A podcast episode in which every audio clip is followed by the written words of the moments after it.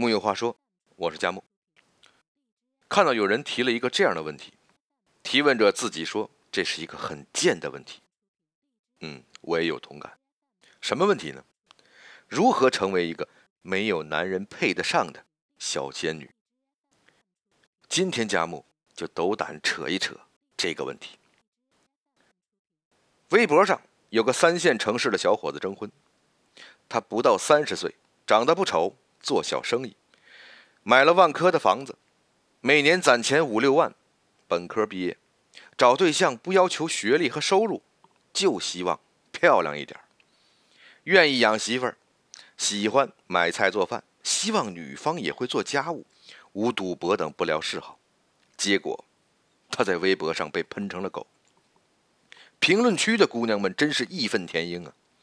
你说的养是柴米油盐的养。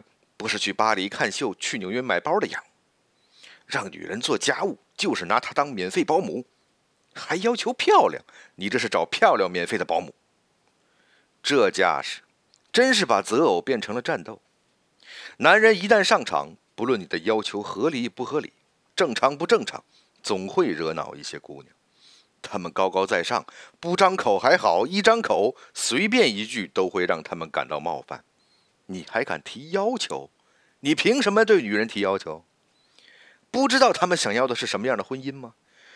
是一个王子英俊潇洒、腰缠万贯，任他享尽荣华，还每晚给他免费端洗脚水。这女人志气高是好事儿，但高过了头，就变成了脱离现实世界的小仙女。咱百分之九十九的普通人，生活就是柴米油盐。你不是王思聪的女朋友，也不是一睁眼睛就顶着巨额家产的希尔顿。如果你等着有超级男神捧金钻银来娶你，不必等。就算等到花儿谢了都没用，你早就饿死了。至于对做家务完全不能接受的姑娘，要么你自己有钱雇一堆保姆，吃喝拉撒都有人伺候；要么你躺到床上做一辈子植物人。既然成家是两个人的事情。那家务也是两个人的事，两个人都做有什么问题啊？不做家务的男人是渣男，家务做得少的男人是欺压女性，家务全揽的男人是应该应分，而你一点家务都不碰，只因为是女人。你不是人类世界的女人，而是降落凡间的仙女啊！年轻的姑娘们，真的不要喝太多的鸡汤。你并不是平白无故天生就优越的。并不是需要男人三叩九跪的公主，并不是不用付出任何努力就可以获得最好生活的幸运儿。你要想看不上别人，就要比别人优秀很多。鸡汤只会教你向这个世界索取。什么男人越爱你，为你花钱越多？什么好老公不会让老婆下一次厨房？什么真爱你的男人才不会让你吃一点苦？什么幸福婚姻就是他负责赚钱养家，你负责貌美如花？你真的那么美吗？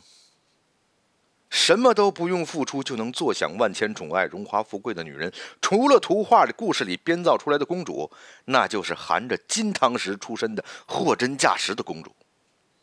反正永远不会是一个平凡之辈靠白日做梦意淫出的公主。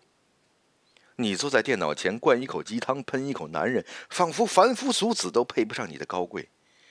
这样生搬硬造的优越感，又脆弱又可怜。世界是公平的，你够好才配得起更好。只有在言情剧里，丑笨傻的姑娘才能把英俊善良的富二代迷住。只有在 YY 小说里，穷姑娘可以什么都不做，就有完美男神为她奉上全世界。只有在毒鸡汤里，女人才具有天生比男人高级一万倍的优越感。她活该为他一辈子当牛做马。